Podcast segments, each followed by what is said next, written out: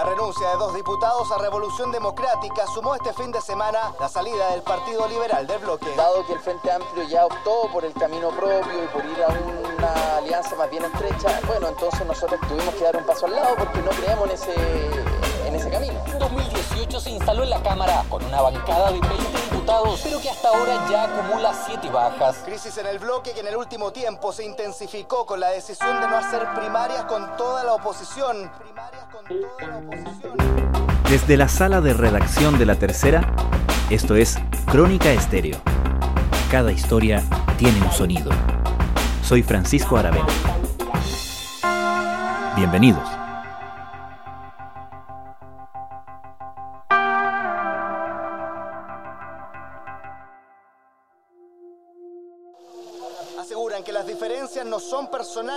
Políticas, las que se han acentuado en los últimos días en el Frente Amplio, que hoy por hoy vive una profunda crisis. La renuncia Nunca fue una cohabitación armoniosa, pero diversos eventos en las últimas semanas han gatillado una crisis en la relación entre el Frente Amplio y el resto de la oposición, y a la vez una crisis dentro del mismo bloque.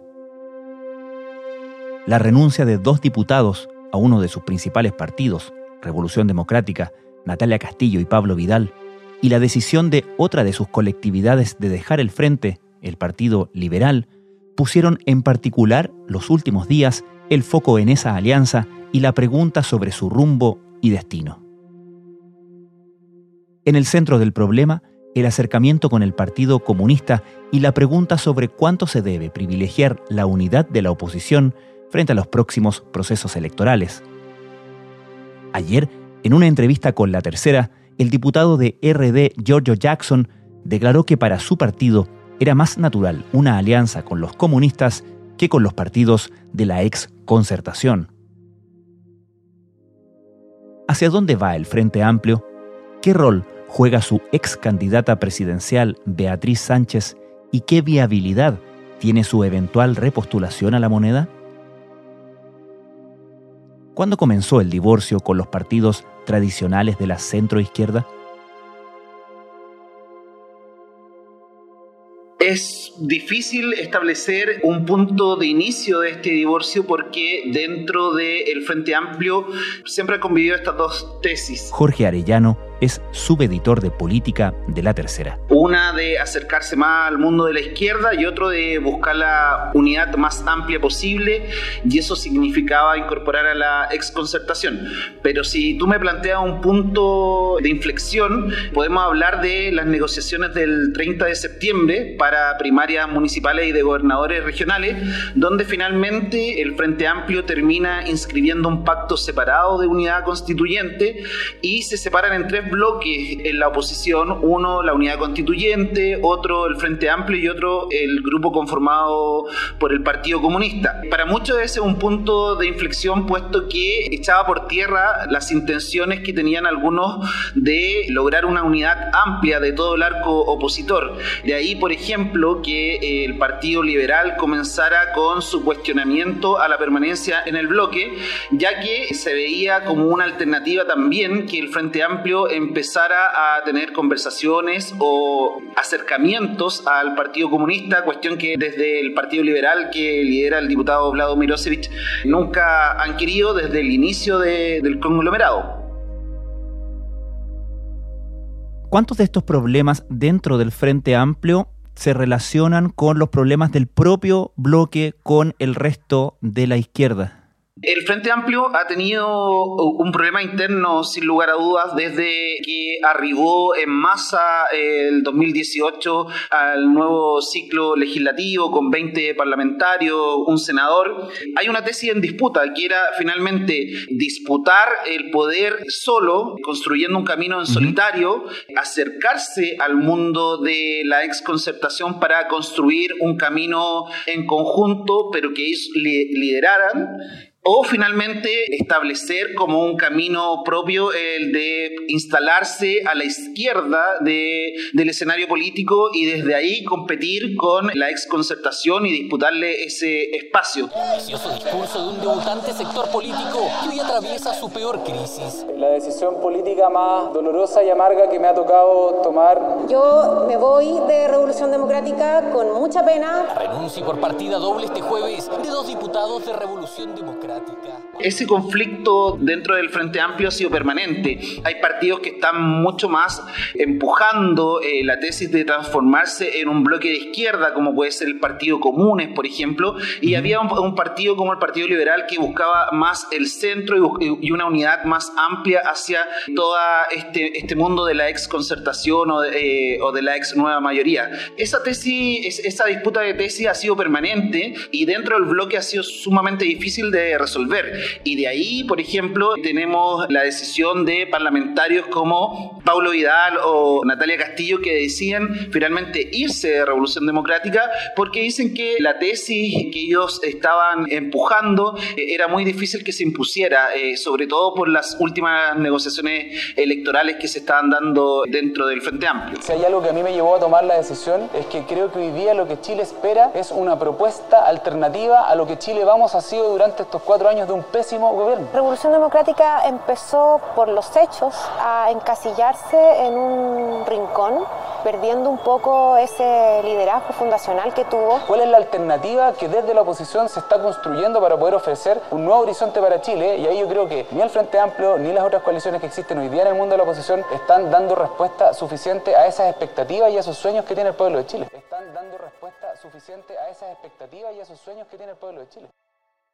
Cuando se dio toda esta pelea a propósito de las fracasadas negociaciones de la lista municipal, hablamos, de hecho, en ese momento sobre esta disyuntiva entre construcción de identidad y pragmatismo. En esa línea, podemos establecer que lo que está haciendo el Frente Amplio ahora, y particularmente leyendo las declaraciones de ayer de Giorgio Jackson en la tercera, cuando dice que para Revolución Democrática es mucho más natural una alianza con el Partido Comunista que irse con la ex concertación. ¿Podemos pensar que la mirada, la estrategia es más en el largo plazo de construir esa identidad, sacrificando probablemente el éxito electoral en los próximos ciclos? La entrevista de Giorgio Jackson en la tercera es muy develadora respecto de lo que está haciendo en particular ese partido, Revolución Democrática. Él es su líder, su fundador, y hasta ahora había estado un poco en silencio y nos entrega varios elementos que uno podía, podría ahora interpretar. Y lo que él plantea básicamente es que el Frente Amplio buscó la unidad amplia de toda la oposición. Cuando ese escenario no es posible, él responsabiliza en esto a partidos como la democracia cristiana o al Partido Socialista, que en su rol de líder de la ex nueva mayoría siguió el camino de la EC excluyendo a otros sectores. Finalmente lo que hace el Frente Amplio es decir, no logramos la unidad amplia de toda la oposición y ahora hay que tomar decisiones. Y nuestra decisión es estar más cerca de la izquierda que estar más cerca de la ex concertación a la que nosotros siempre hemos cuestionado. Lo que dice Giorgio y con lo que yo comparto es que lo ideal es la mayor unidad posible de todas las fuerzas opositoras. Sin embargo, y eso lo dice explícitamente en la entrevista, pero es casi imposible no por falta de voluntad nuestra, sino porque desde un comienzo la DC se negó el día siguiente del plebiscito, el 26 de octubre, fue hasta ahí a hacer una entrevista diciendo que es imposible una lista de unidad opositora. O sea, de hecho, el Frente Amplio surge como un conglomerado político con críticas sumamente duras a eh, los 20 años de gobierno de, de, la concertación y todo el proceso que, que se hizo desde el retorno a la democracia. Entonces, finalmente, yo creo que más por obligación, el Frente Amplio hoy día tiene que tomar una decisión y es instalarse en, un bloque y desde ahí construir. Ahora bien, yo creo que el Frente Amplio en un momento sí tuvo reales intenciones de gobernar. De hecho, fue un debate que se dio internamente, eh, si era el momento o no de llegar a ser gobierno. Parece que con cómo se han dado los hechos eh, en esta última semana, últimos meses, parece que sí el Frente Amplio estaría renunciando a gobernar hoy día y construir construir desde este nuevo bloque, eh, este, desde esta nueva identidad, que antes no era tan clara porque tenían el conflicto de decir, bueno, vamos a hacer gobierno, vamos a construir con todo, para gobernar no se puede solo. Entonces, definitivamente yo creo que hay un punto de inflexión y el Frente Amplio estaría optando hoy día por construir a largo plazo más que por pelear hoy día ser, ser gobierno.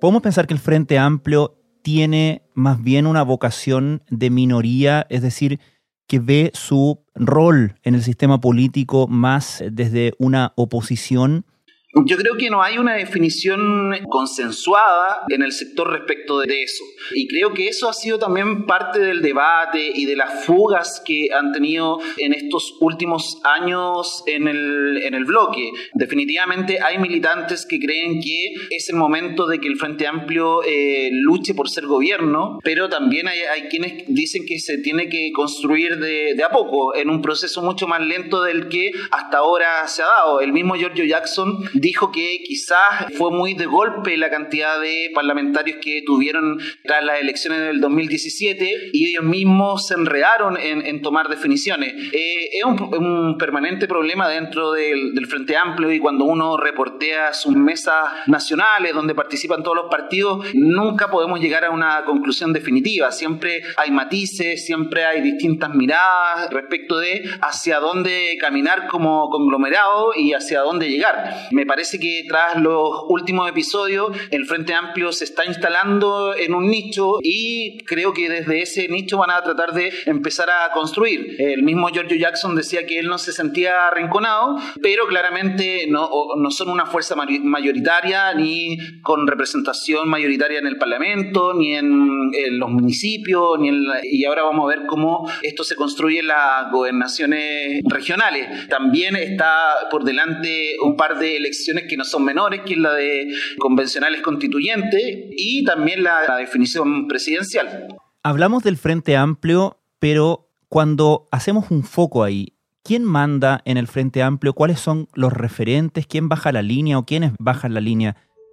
Si tú me hablas como de referentes, uno debería pensar fundamentalmente en, dos parlamentarios que ya van en su segundo periodo, como son Giorgio Jackson y Gabriel Boric. Definitivamente ellos son la figura con mayor conocimiento nacional, son un poco los fundadores de este conglomerado. También ahí aparecía como una figura relevante la figura del diputado Vlado Mirosevic, que era quien ponía un poco el contrapeso a a, estos partidos un poco más de izquierda, por llamarlo, y empujaba un poco el bloque hacia el centro. Y también está la figura, obviamente, de la ex candidata presidencial Beatriz Sánchez, que era el liderazgo de todo el conglomerado en definitiva, estos nombres que uno, uno plantea como los máximos referentes, lamentablemente habían estado un poco excluidos, al menos del debate público. Giorgio Jackson, hasta la entrevista con la tercera, casi no se había referido a, la renuncia de, de, sus parlamentarios ni a la salida del Partido Liberal. Lo mismo, Beatriz Sánchez, no se había escuchado una declaración pública respecto de estas definiciones, más allá del trabajo que puedan realizar internamente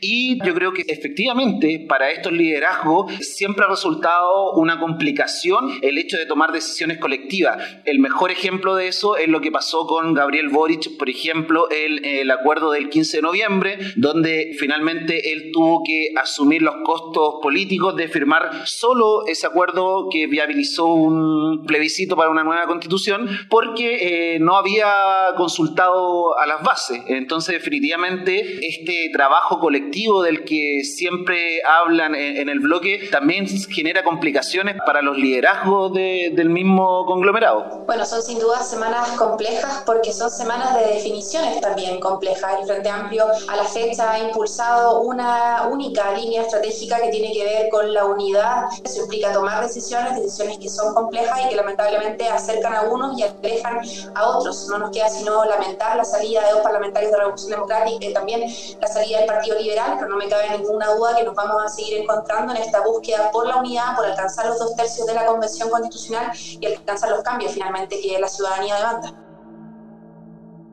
Ante este escenario, Jorge, ¿qué podemos proyectar para la oposición en general considerando que cuando sacamos, o más bien alejamos al Frente Amplio de la ecuación, cuando lo alejamos de los partidos históricos de la ex concertación, ex nueva mayoría, el Partido Socialista, el Partido por la Democracia y la Democracia Cristiana, empezamos a configurar un escenario que quizás era el sueño, incluso desde RN a DC, ¿no? El generar un polo de centro alejado de la izquierda y pareciera ser que eso es más posible o se ha viabilizado más a partir de la polarización hacia la izquierda que a partir de la construcción de un centro más fuerte. Sí, o sea, el tema del centro es un tema que en verdad es una complicación transversal desde la derecha a, la oposición. Lo que sí tenemos como escenario es una oposición sumamente fragmentada, no sabemos si en dos bloques o en tres bloques, y que le va a costar mucho en los procesos electorales. Ya se habla de que van a haber más de una lista en convencionales constituyentes, lo que genera una fragmentación que puede ser aprovechada por la derecha. Lo mismo puede pasar en gobernadores regionales, por ejemplo. En el caso de la gobernación metropolitana podemos tener a cuatro candidatos de la oposición. También en la carrera presidencial parece que ya resulta súper eh, iluso pensar que puede haber una primaria de todo el arco de la oposición que incluya desde Pamela Giles a, Daniel Jadwe o a eh, Heraldo Muñoz.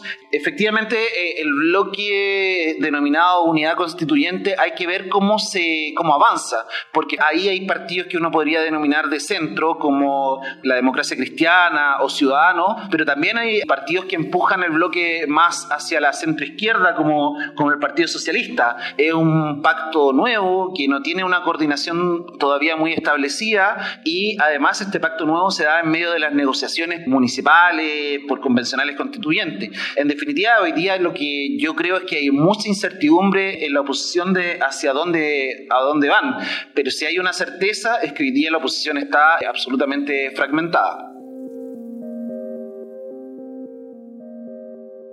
Finalmente, Jorge, nombrabas eh, hace un minuto la figura de Beatriz Sánchez, la candidata presidencial del bloque en la última elección eh, y cuya eventual postulación o repostulación siempre ha sido una pregunta que ha pendido sobre el Frente Amplio, no solamente en función de la elección, sino también en función de qué liderazgo, qué posición de liderazgo puede o debería asumir ella, sobre todo en, en un escenario como este. ¿Qué podemos decir sobre el liderazgo de Beatriz Sánchez en el Frente Amplio y su eventual repostulación presidencial? Yo creo que el, liderazgo de Beatriz Sánchez hoy día como posible carta presidencial está puesto más en cuestión que nunca.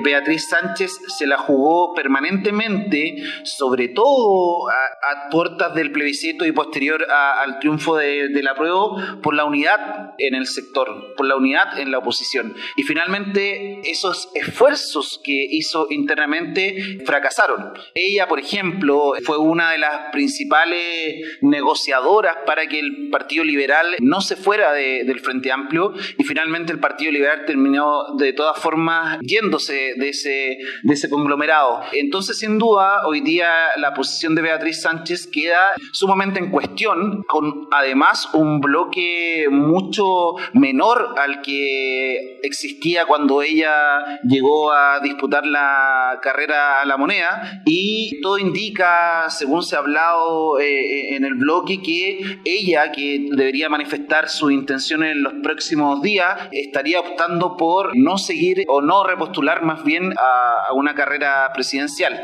Así que definitivamente si uno hace un balance de, de todo lo que ha pasado esta última semana en el Frente Amplio, una de las grandes perdedoras es la ex candidata presidencial Beatriz Sánchez.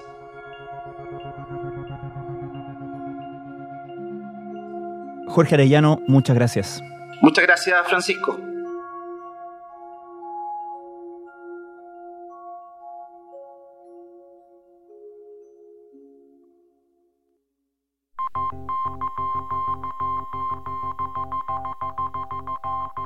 Crónica Estéreo es un podcast de la tercera. La producción es de Rodrigo Álvarez y la edición de quien les habla, Francisco Aravena. La postproducción de audio es de Michel Poblete. Nuestro tema principal es Hawaiian Silky de Sola Rosa, gentileza de Way Up Records. Nos encontramos pronto en una nueva edición de Crónica Estéreo.